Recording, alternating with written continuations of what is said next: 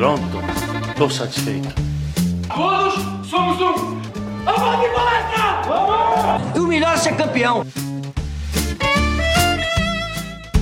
Salve, salve, gente da Análise Verdão, tudo bem com vocês? Sou Vitor Buratini e estou aqui apresentando mais um podcast pós-jogo da equipe da Análise Verdão, hoje para falar da partida do Palmeiras contra o Cuiabá, derrota de 2 a 0 do Palmeiras, um jogo que a gente não esperava perder e agora estamos a quatro jogos sem vencer no Campeonato Brasileiro aí, é mais, mais uma derrota seguida aí depois de perder pro Atlético Mineiro e Fortaleza. Bom, para falar desse jogo aqui, eu tô acompanhado do João Marcos. Falei, João, beleza? Fala Buras, um abraço para você, para Marília e para todo mundo que tá acompanhando a gente. Não esperávamos essa derrota, depois no final vai ter aquela continha pra gente ver é, que a gente já vai ficar em dívida para esse bloquinho de cinco jogos. É, mas é um jogo também pra gente ficar atento e reforçar algumas coisas que são faladas desde o início do ano com relação a reforços é, e algumas coisas que a gente vem falando nas últimas semanas com relação a escolhas da comissão técnica, que essas escolhas têm motivo e se você quer cobrar alguém pelas escolhas, não é a comissão técnica, é quem contrata, ou melhor, quem deixa de contratar. Então a gente vai falar do jogo, tem alguns detalhes táticos muito interessantes, tem bastante coisa para conversar. Tô aqui também com a Marília Campos. Fala aí, Marília, tudo bem? E aí, Buras, tudo certo? É, prof também, todo mundo que tá ouvindo a gente. É, realmente foi um jogo que a gente não esperava esse resultado, né? O Palmeiras, é, depois de uma vitória tão boa contra o São Paulo, a gente com certeza não esperava que tivéssemos é, esse resultado jogando dentro de casa, mas tem, tem bastante coisa para comentar sobre esse jogo, porque de fato o Palmeiras é, é foi bem abaixo do que, do que dava para ter produzido, né? E, e tem muitas coisas para serem destacadas. Bom, para começar a falar desse podcast, acho que é justo a gente já começar falando sobre o gol ridículo, né, que o Palmeiras tomou ali no primeiro minuto, o gol do Clayson, né? É, e o jogo, esse gol condicionou praticamente todo o jogo é, do Palmeiras. O que, que, vocês acharam do lance do gol do Cuiabá, o primeiro que abriu o placar aí? É, ridículo, acho que é pouco, né, Buras? É, desculpa a expressão, mas foi o gol mais idiota que eu já vi o Palmeiras tomar na vida, né? É, logo no começo do jogo e que é uma jogada ensaiada do Cuiabá. Né? Uh, o problema não está na questão do ensaio ou não da jogada. É, a questão é que é, é, é um lançamento cruzado que atravessa o campo inteiro para uma casquinha para o lateral que está fazendo a ultrapassagem, que também corre o campo inteiro. Ou seja, a, a gente permitiu que a bola viajasse todo o campo, de fundo a fundo, cruzando ela, né, do lado esquerdo para o lado direito, e ainda permitiu que o lateral fizesse uma ultrapassagem, corresse no espaço, é, sem ninguém incomodar. É um gol bizarro, absolutamente bizarro, ridículo, com falha. É, é um gol, desculpa, idiota. Não tem como é, não usar esse tipo de palavra e tem que pesar a mão. A comissão técnica precisa pesar a mão na análise desse lance junto com o elenco porque é um gol de falta de atenção, é um gol de desorganização, porque se a gente reparar o lance, a gente tenta subir uma pressão, mas o time é, é, é, é tá espaçado, o time não tá compacto, tá? É, a comissão técnica precisa chegar nesses caras e falar assim: escuta, vocês não treinam a semana inteira para é, errar dessa forma, para tomar um gol ridículo desses, né? E que condicionou todo o restante da partida, não é? De novo, o time desorganizado, espaçado, tenta pressionar a saída de bola do Cuiabá. O Cuiabá inverte essa bola, faz um lançamento da esquerda para a direita, do zagueiro para o atacante, e ele dá uma casquinha para o lateral. O lateral ele consegue atravessar uh, a defesa, atravessar o campo inteiro, chegar no campo de ataque uh, para cruzar a jogada do lado direito. Não tinha ninguém para trombar nesse jogador para evitar o movimento dele. É, a jogada aérea foi mal disputada, a gente perdeu a jogada aérea, enfim, foi um desastre. Um desastre. Então, eu espero que a comissão técnica dessa vez pese a mão na análise desse gol, porque, enfim, nenhum profissional é, é treina tanto para tomar um gol ridículo desse. Né? É, e os jogadores precisam ter essa consciência de que o trabalho deles na semana foi em vão tomando um gol desses. É, de, sem dúvidas. O Palmeiras estava muito desorganizado, né? A, a perde a bola, é, a disputa pela bola aérea, a bola sobra, o Zé Rafael acaba furando ali, não consegue cortar, uh, e a bola sobra para o atacante que estava na entrada da área.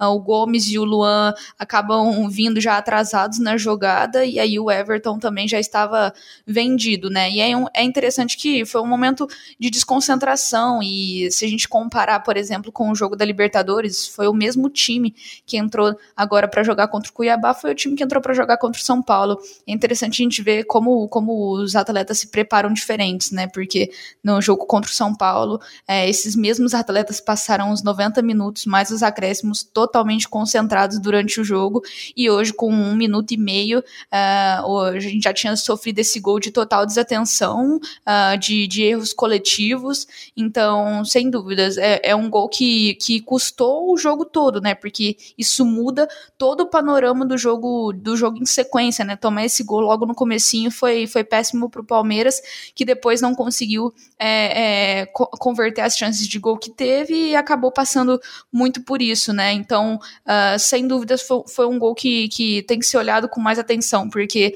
é, pela comissão técnica, porque foi total desatenção de todos que, que no jogo passado estavam totalmente concentrados durante todo o período, é, todo o período de jogo uh, ah, para ver como é diferente, né? Como a, a forma como os atletas se preparam para um jogo de Libertadores e para um jogo de Brasileirão. É, isso que você falou, Marília, é, é interessante também, né?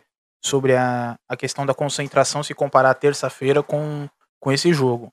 Porque é, é, a, a, o time, o time, o Palmeiras do Abel, ele tem essa característica né?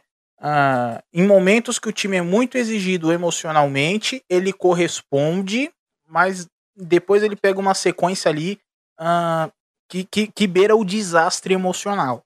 Né? Então a gente pode lembrar, por exemplo, da final da Libertadores e na sequência ainda disputar o Mundial, não é? Ah, tem esse jogo agora contra o São Paulo, tem a final do Paulista também, né? Que na final do Paulista é uma pressão absurda por conta dos erros da equipe, da forma que a equipe jogou e a gente começa o Campeonato Brasileiro meio cambaleante ali até para conseguir as vitórias, tá? Então, uh, ah, outro período, desculpa, teve outro, né? Entre Recopa e Supercopa e aí depois a gente vai para o Campeonato Paulista, o jogo seguinte a gente perde para o São Paulo.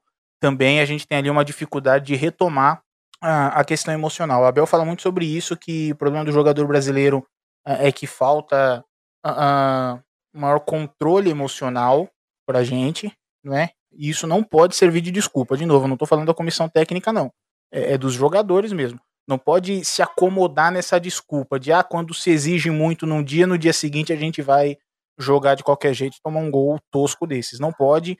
Uh, precisa, é uma exigência da profissão se recuperar emocionalmente o mais rápido possível.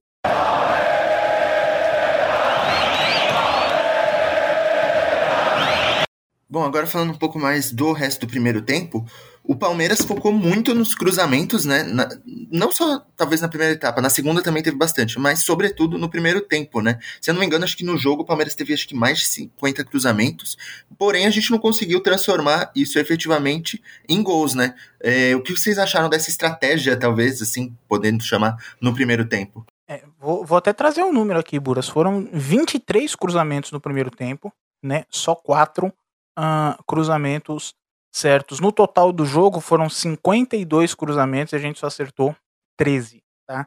É, não foi uma estratégia, aí tem um detalhe interessante para a gente explicar, detalhe tático da partida, né? Aqui no Brasil, recentemente, é, criminalizaram o cruzamento, né? Então é muito comum você ligar a televisão, você ver o suposto especialista falando que o time cruza muita bola na área e por isso o time joga mal. Não só na televisão, na internet. Se abrir rede social, você vê torcedor reclamando de cruzamento, mas o cruzamento faz parte do jogo. O Jorge Sampaoli, que é o treinador que tanto aclamam aqui no Brasil, né, é, pedindo os 500 reforços dele, é, o Sampaoli costuma ter a equipe que mais cruza a bola nos campeonatos que disputa, por exemplo. Né? Então o cruzamento faz parte da partida. No jogo Palmeiras e Cuiabá foi uma condição, é, foi uma condição imposta pelo Cuiabá com a sua forma de jogar.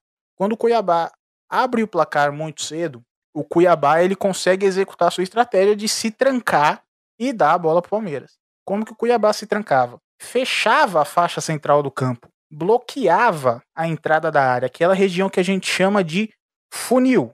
É, quem ouve o podcast do Análise Verdão há mais tempo sabe o que é o funil. Quem é, começou a escutar há pouco tempo vai saber agora o que é. É aquela região que pega a entrada da área, ali mais ou menos a marca do pênalti, né? Entre a, a, a pequena área e a marca do pênalti, a entrada da área, na largura da pequena área, uh, que é onde sai a maioria dos gols no futebol mundial. Tem quem diga que sai mais de 80%, tem quem diga que sai mais de 60%, tá nessa faixa, entre 60% e 80%. A margem é grande, mas uh, dá para entender porque que essa margem é grande, porque que essa diferença é grande, é pouco precisa. Né? Porque depende do critério que você está usando para fazer o levantamento, depende do campeonato, enfim. Então sempre você vai obter um número assim. O importante é, é dessa região que sai a ampla maioria dos gols no futebol mundial, tá? E o Cuiabá protege essa área, certo? O Castanheira, o Vitor Castanheira, quando ele vai para coletiva, ele fala: o Cuiabá fechava a faixa central do campo com nove jogadores, certo? O Cuiabá fazia duas linhas de quatro muito compactas e acompanhava a bola de um lado para o outro, sempre fechando essa região. Só sobrava o lado. Então, por isso o Palmeiras começa a cruzar muita bola na área. Né? Muita gente reclamou, por exemplo, de estar tá cruzando bola uh, sem ter atacante alto, não é? Uh, o problema é que você também não tinha espaço para trabalhar essa bola por dentro. Então, vou dar um exemplo: você está trabalhando a bola, faz ela chegar na ponta direita. Uh, quando o ponta direita domina essa bola e olha para trás para buscar um passe para continuar circulando, ele não encontra, porque o Cuiabá está muito compacto, está fechando toda a faixa central. Então a única solução é o cruzamento. Por isso esse monte de cruzamento. Foi uma condição que o Cuiabá é, ofereceu para o Palmeiras. E aí você não vai abrir mão de atacar, você acaba cruzando essas bolas, mesmo que os cruzamentos não sejam ah, efetivos. Mas é importante a gente entender isso porque, de novo, o cruzamento ele faz parte do jogo é, e ninguém sai cruzando bola na área porque quer. A gente precisa entender o duelo de estratégias, o duelo de intenções dos dois times, né? Então o Cuiabá fecha o centro e fala: aqui do lado o Palmeiras não vai incomodar porque o funil tá fechado foi o que aconteceu no primeiro tempo. É, o Palmeiras no primeiro tempo é, viu como uma opção. É, na verdade, o Cuiabá ofereceu é, essa opção de, de tantos cruzamentos para o Palmeiras, né? Uh, o time no primeiro tempo não foi o momento onde mais conseguiu criar chances é, por baixo, né? Com a bola uh, rolando e, e aí o time se viu tendo que fazer cruzamentos para tentar chegar mais próximo do gol. O problema é que hoje o Palmeiras entrou com um centroavante como o Rony, que foi pouco participativo, não só nesse quesito dos cruzamentos, mas também no jogo como um todo. O Rony pouco apareceu na partida e hoje ele era o centroavante. Uh, e além da baixa estatura, ele não tem uh, uma qualidade uh, tão boa para fazer, para aproveitar esses lances. Então o Palmeiras chegava próximo da área, não conseguia circular a bola, porque o Cuiabá realmente tinha uh, uma facilidade para marcar, conseguia é, marcar muito bem, se postava muito bem ali atrás, e o Palmeiras é, via a necessidade de então cruzar essa bola para tentar uh, ter uma oportunidade de chegar mais mais próximo do gol, mas sem tanta efetividade também, justamente porque a gente não tinha jogadores ali para conseguir aproveitar essa chance. E aí depois no segundo tempo foi um panorama um pouco diferente para a entrada do Daverson, que tem um pouco mais essa característica, diferente do Rony, que, que além de ter sido pouco participativo, não tem muito essa característica da, de ser forte é, na bola aérea. Então, o Palmeiras acabou pecando por isso, porque tentou uma, uma estratégia, uh, estava sendo forçado a tentar uma estratégia que, que não tinha por conta das peças mesmo que estavam em campo. É, tem, tem um detalhe que eu acho que também é relevante, né, para falar sobre a questão dos cruzamentos, é de como já no primeiro tempo o Vitor Castanheira ele tenta mudar esse panorama, né, como ele tenta corrigir a questão dos cruzamentos, alargando a defesa do Cuiabá né? Porque às vezes você que está ouvindo a gente pode estar tá se perguntando assim, pô, então ele aceita o cruzamento, ele não tenta uma alternativa, ele tentou. Ele tenta largar a defesa do Cuiabá. Então o que, que ele faz? Quem estava atento no jogo percebeu, inclusive foi falado na transmissão isso, né? Ah, que ele pede para inverter o Wesley com o Rafael Veiga. Então o Rafael Veiga abre o campo do lado esquerdo e o Wesley sai do lado esquerdo, vem abrir o campo do lado direito. Por que isso? Porque o Rafael Veiga é um canhoto que ia ter a tendência de cortar para o fundo. E o Wesley, um destro, que jogando do lado esquerdo tem a tendência de vir para dentro. Quando ele vem para o lado direito, ele vai ter a tendência também de ir para o fundo. Então, para que isso? Para tentar alargar a defesa do Cuiabá, para tirar o Cuiabá dessa faixa central. Você ganha largura no campo e tenta esticar o seu adversário, certo? Para assim gerar mais espaço no meio, por exemplo, para infiltração do Rony, que a Marília falou muito bem. O Rony foi mal no jogo, tá? Porque uh, nos cruzamentos ele não conseguia render e quando ele saía da profundidade tentava jogar muito mal. E a gente sabe que o Rony é assim. O Rony é intensidade. A utilidade do Rony é intensidade e não é de se jogar fora essa intensidade, porque o futebol de hoje é um futebol intenso, tá bom? Mas você tem que encaixar a pecinha no lugar certo, porque se ele sair muito da área também, não vai render. É... E era gerar espaço também pro Dudu jogando por dentro, do lado esquerdo para dentro, certo? Ah, com as infiltrações de Zé Rafael e infiltrações de Danilo, tá bom? Então o Castanheira ele tentou. O problema é que não é o suficiente, não é? Uh, o Cuiabá ele estava muito muito bem ajustado para cumprir essa proposta. Ele não foi, não caiu tão fácil nessa armadilha que o Vitor tentou arranjar. Então a troca só foi possível é, no segundo tempo fazendo alteração. Com os 11 iniciais não dava para mudar o panorama do jogo.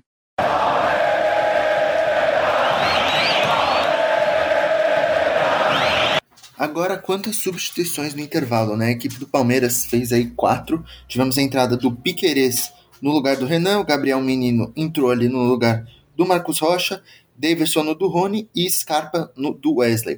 O que, que, vocês acharam dessa escolha por já fazer logo quatro das cinco alterações no intervalo? E vocês acharam que elas foram feitas de maneira correta?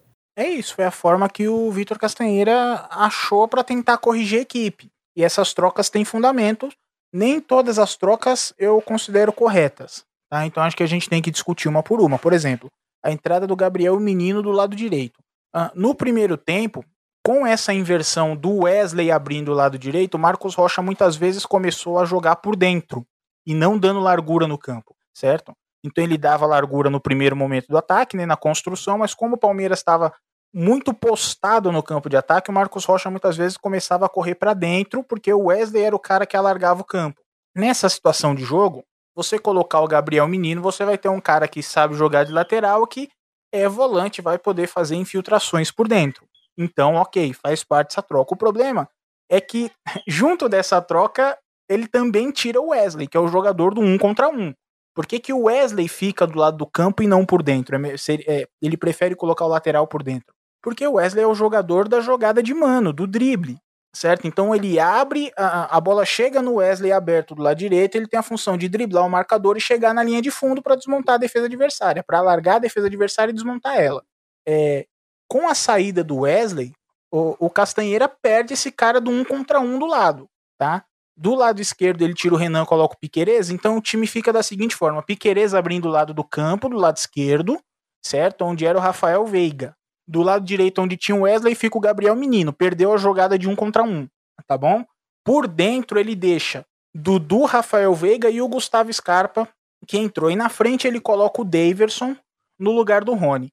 A entrada do Daverson, de novo, gerou polêmica e, de novo, tem que explicar isso aqui. Mas não tem problema, a gente explica quantas vezes for necessário para cobrar a pessoa certa para cobrar quem ofereceu o Daverson para a comissão técnica do Palmeiras. Tá bom? A culpa não é da comissão técnica do Palmeiras ter colocado o Daverson, a culpa é de quem oferece o Daverson como ferramenta de trabalho. Eu odeio chamar jogador de ferramenta de trabalho, mas é, é, escapou porque no fim das contas é isso. São peças que o treinador vai mexendo no jogo, no tabuleiro do jogo. Então assim, o Cuiabá ele estava compacto, jogando em no máximo estourando, estourando a 20 metros certo? Estourando, pode ser menos do que 20 metros, ok? Todo o time do Cuiabá, compacto, certo? Ah, quando você não tem uma referência, essa bola circula de um lado para o outro e a defesa adversária, a linha de defesa, né, no caso, os zagueiros e, e laterais, eles acompanham a linha de a, acompanham a linha de meio de campo com muita facilidade, porque não tem ninguém ali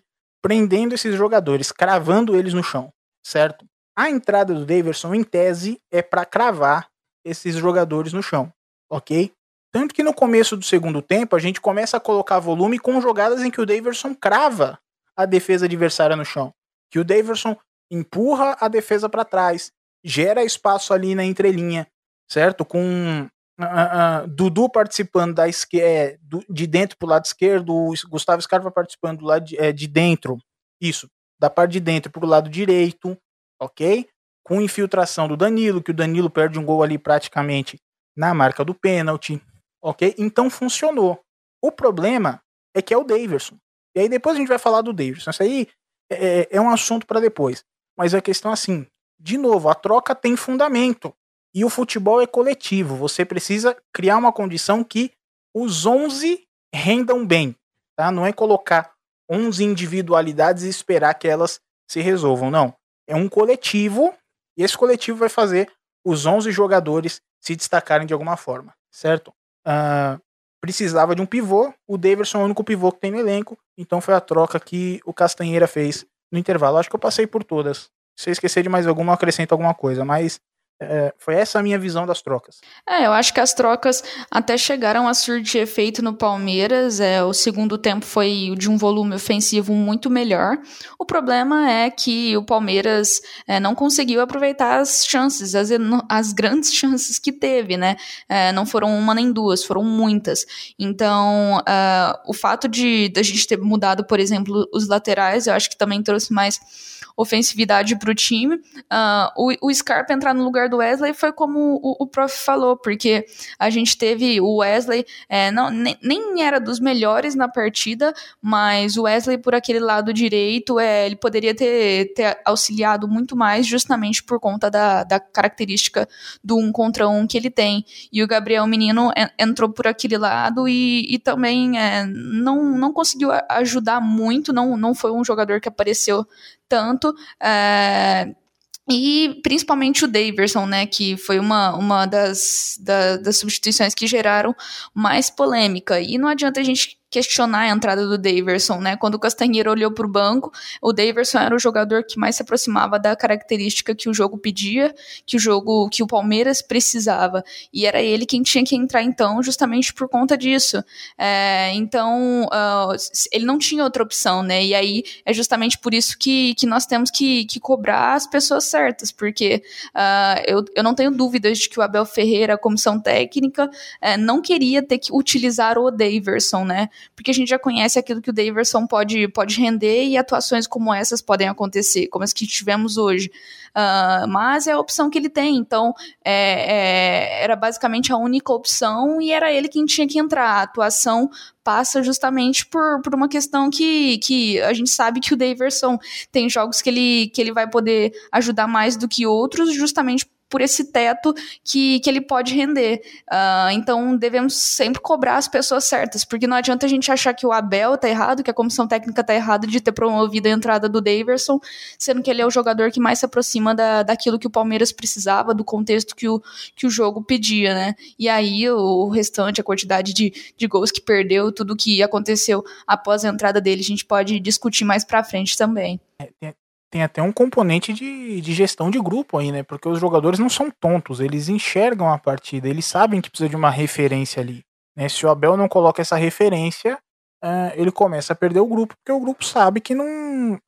Quando eu digo Abel, sempre lembrando, né? Não tô falando do jogo de hoje, tô falando de situações é, dos últimos jogos, que esse tipo de crítica é, tem sido repetitiva, tem acontecido, acontecido em todas as partidas, Uh, e que a justificativa é sempre a mesma. Precisa de alguém para dar profundidade, certo? Uh, então a comissão técnica, então para corrigir, a comissão técnica ela acaba perdendo o grupo se não coloca, porque o grupo começa a olhar e falar assim, Ih, o cara não confia nele? Será que confia em mim? Né? Então isso faz parte. Então tem que colocar. Não adianta fingir que não viu o que está acontecendo. Se é o único jogador que dessa alternativa, tem que colocar. É, e a cobrança tem que vir quem não contratou. É, e sobre contratação, assim, eu só queria deixar uma coisinha, né, para quem tá ouvindo a gente refletir. Se o Renato Gaúcho no Flamengo enfrenta um jogo como o Vitor Castanheira enfrentou hoje, o Renato Gaúcho olha pro banco e chama o Pedro. Ah, mas o Pedro fez não sei quantos gols, não tá rendendo, não interessa. É uma questão tática, tem que parar de olhar para a questão técnica só. É técnico e tático o jogo, além de físico e mental. Então a gente tá falando de tática, tá bom? Então ele olha pro banco, chama o Pedro, resolve a situação daqui a algumas semanas o Cuca se enfrentar um, um, um adversário que provoca esse mesmo tipo de dificuldade, vai olhar para o banco, vai ver o Diego Costa, vai falar: Diego Costa, vem, você vai entrar, vai empurrar a defesa adversária para trás, fixar os zagueiros para gerar espaço no meio para a gente jogar. Certo? O Abel ele olha e tem o Daverson. Então é para refletir. ok? Porque no começo do ano muita gente pedia que o Palmeiras contratasse para manter o nível do elenco, para fortalecer o trabalho do Abel, que é um ótimo trabalho, e teve gente que caiu na conversa do Anderson Barros de austeridade. Não é austeridade, é incompetência. Que negociou com o Borré é, com valor altíssimo e do dia para noite descobriu que não tinha dinheiro para pagar o Borré. Né? Isso aí, me desculpa, eu não vou cair nessa história. É, e por muitas vezes a gente já vi comentários de das pessoas acharem que o elenco tá bom, né? Porque somos semifinalistas da Libertadores, é, achar que o time tá, tá ok porque nós chegamos até essa fase da competição. É, eu acho que a gente é, pensar dessa forma é a gente pensar muito pequeno, né? Porque o Palmeiras tem poderio é, econômico para investir, para deixar o time muito melhor, né? Enquanto a gente vê os nossos adversários, os nossos rivais é, contratando, fazendo contratações de peso, a gente precisa se contentar com, com o Daverson, que é, taticamente ele colabora muito, vai ser importante, mas que tecnicamente ele vai pecar em vários aspectos, né? E aí vai acontecer coisas como no jogo de hoje, né? Muita gente apoiou a volta do Daverson, achou que ele pudesse ajudar, e de fato ele pode, mas nem não é em todos os contextos e nem sempre ele vai conseguir corresponder à altura do que a gente precisa, né? E é por isso que a gente cobra tanto a, as contratações. Então, uma coisa não justifica a outra. Apesar da gente estar avançando, por exemplo, na Libertadores, isso não significa que a gente não precise continuar se reforçando. Exato. Sempre dá para melhorar um pouquinho mais. Até porque é agora na semifinal que o funil aperta. Né? A gente vai enfrentar o Atlético, que é um time bom, com um treinador muito competente, e vai ser questão de detalhe para definir a classificação, certo? Então é nesse momento que uh, você precisa de uma equipe mais qualificada para o detalhe pesar ao seu favor e não a favor do adversário.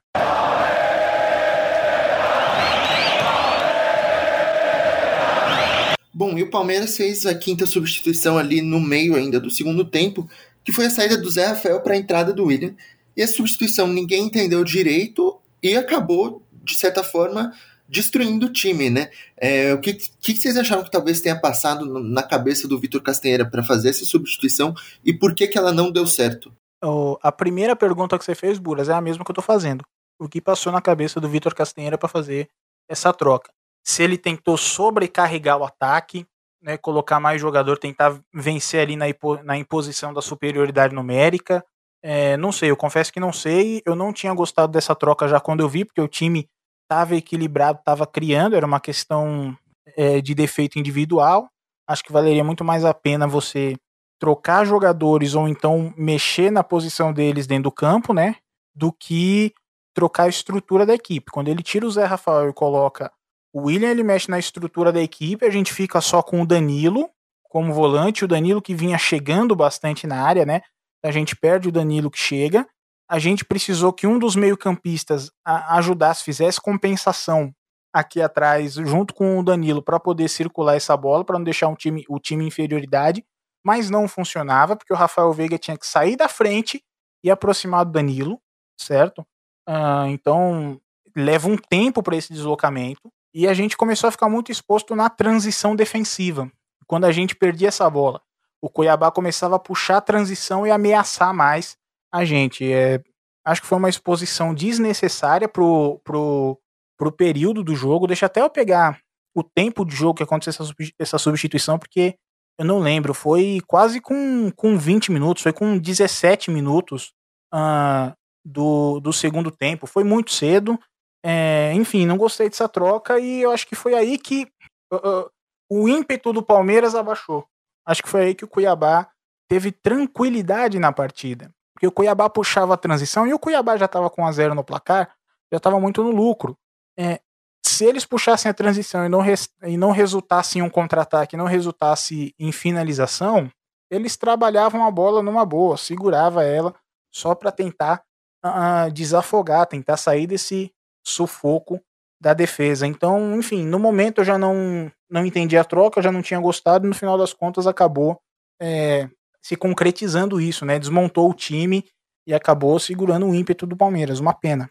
A troca foi realmente estranha, né? E acabou que desequilibrou muito o time, né? A ideia de ter colocado mais um atacante talvez não fosse das piores, mas acabou que o Danilo ficou muito sobrecarregado e, como o prof citou, precisou fazer essas compensações. O segundo gol, inclusive, acaba sendo muito por causa disso, né? A transição defensiva é muito lenta, porque o Danilo tá sobrecarregado, a zaga estava muito avançada para tentar ir para cima, o Gustavo Gomes estava na área e, e isso acabou é, pesando muito só pro Danilo que ficou ali, né? O Veiga tendo que ajudar uh, na marcação, isso desequilibrou muito o time, né? Então, a, a ideia de ter colocado o William, é, acredito que, que o fato do Palmeiras também é, ter tomado o segundo gol foi muito por causa disso, porque uh, o William também pouco produziu na partida, é, a gente quase não viu ele no, nos minutos finais, ali nos minutos que ele esteve em campo, e o fato do Zé Rafael ter saído pesou muito porque é, o Zé Rafael é, é importante também para essa marcação e estava auxiliando o Danilo, que depois ficou sobrecarregado e sozinho para fazer essa marcação. Então foi uma substituição realmente é, estranha, que não deu muito para entender e que acabou sendo um tanto quanto negativa para o Palmeiras, ao contrário das outras quatro que, que ainda tiveram alguma, alguma eficiência, né, somaram para o volume ofensivo, essa, essa entrada do William não, não conseguiu auxiliar o Palmeiras em, em praticamente nada. Pelo contrário, acabou pesando em outros setores do campo. Bom, e agora para encerrar o podcast, eu queria que você falasse um pouco sobre esse excesso de gols perdidos do Palmeiras.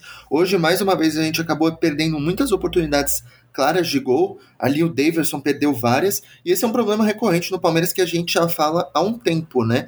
É, bom, vocês acharam realmente que hoje dava para a gente ter convertido uma boa parte das oportunidades que a gente criou?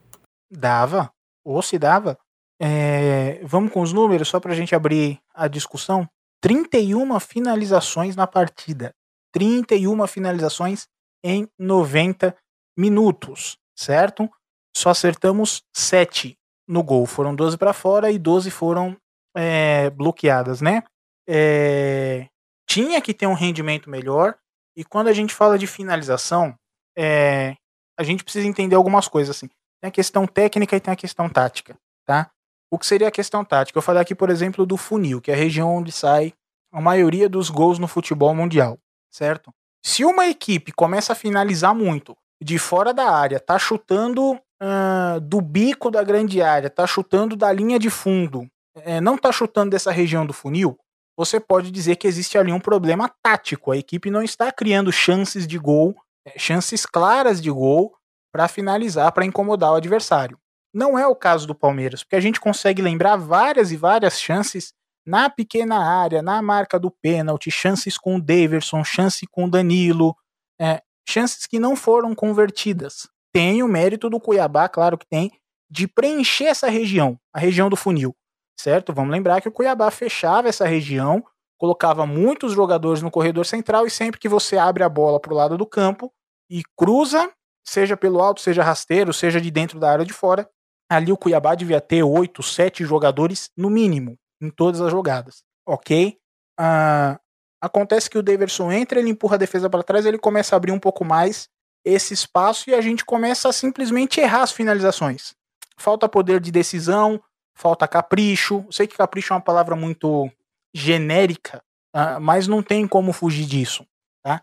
E é um problema que a gente já aponta há bastante tempo. Se a gente pegar os rankings ofensivos do Campeonato Brasileiro, o Palmeiras sempre está é, nos principais, na, na, nas principais posições entre é, finalizações totais, chances criadas, é, passes decisivos, né, que é o passe que gera a situação de finalização, né? Uh, mas quando a gente vê o ranking de conversão, ou seja, de quantas, não é nem o ranking de conversão, vou até melhorar isso, o ranking de finalizações que acertam o gol, o Palmeiras ele costuma ter uma posição medíocre no campeonato. Né? Ele fica ali no meião da tabela dos 20 times. Então, é para ficar muito atento. É para ficar muito atento, porque, de novo, a gente está chegando na fase final da Libertadores mais uma vez, e daqui a pouco encerra o primeiro turno do Campeonato Brasileiro. A coisa, o funil vai apertar. E se a, a gente depender do detalhe, da forma que está hoje, o detalhe vai pesar sempre a favor do adversário, nunca a nosso favor. Esse tipo de jogo de hoje é o detalhe para colocar uma bola para dentro empatar o jogo, colocar duas, três e matar a partida. que seja, de 31 finalizações. Não é? Então, é, não tem muito mais o que falar do que falta qualidade individual. É isso, esse é o resumo de tudo na minha visão. É, primeiro que a questão do, dos gols perdidos não é algo recorrente apenas do jogo de hoje, né? Há muito tempo que a gente comenta, isso foi pauta de vários podcasts, é, que por vezes é, o Palmeiras não conseguiu é, converter as chances de gol que teve, não só para às vezes empatar ou virar uma partida, mas também para ampliar e deixar a partida mais tranquila. É, isso, isso, isso é algo que, que o time do Palmeiras tem e hoje, é, claro, ficou claro as chances de, Dave, de, de, gol que o Daverson perdeu, mas vários outros, né? O Dudu perdeu o gol, o Danilo, o Gabriel Menino. Uh, então é algo que o time todo do Palmeiras tem, né? E se, se o Prof tinha citado que contra o Galo a gente vai vencer por uma questão de detalhe, eu não sei vocês, mas eu fico pessimista em ter que contar com o Daverson para fazer gols, né? Porque hoje ele foi a nossa esperança de gols e a gente viu que, que a gente não pode contar com a qualidade técnica dele para esse, esse tipo de coisa.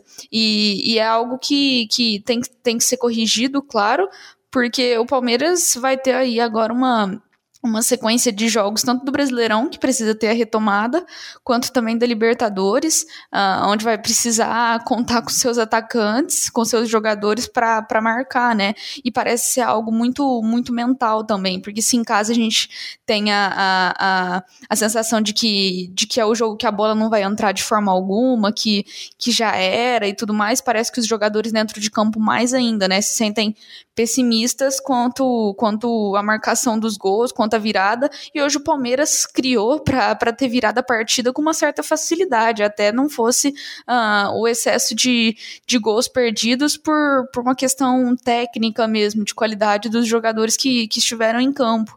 Então é algo que, que de fato uh, a gente precisa, o time do Palmeiras precisa arrumar isso, porque nós vamos, nós vamos precisar muito uh, disso para o restante da temporada. Bom ouvinte do Análise Verdão, por hoje é só. Mais um podcast aí encerrado, dessa vez com resultado não bom, não tão bom quanto o último, né? Que foi contra o São Paulo, que o Palmeiras deu um show, porém seguimos aí. Queria agradecer primeiramente a participação do João Marcos, valeu, João.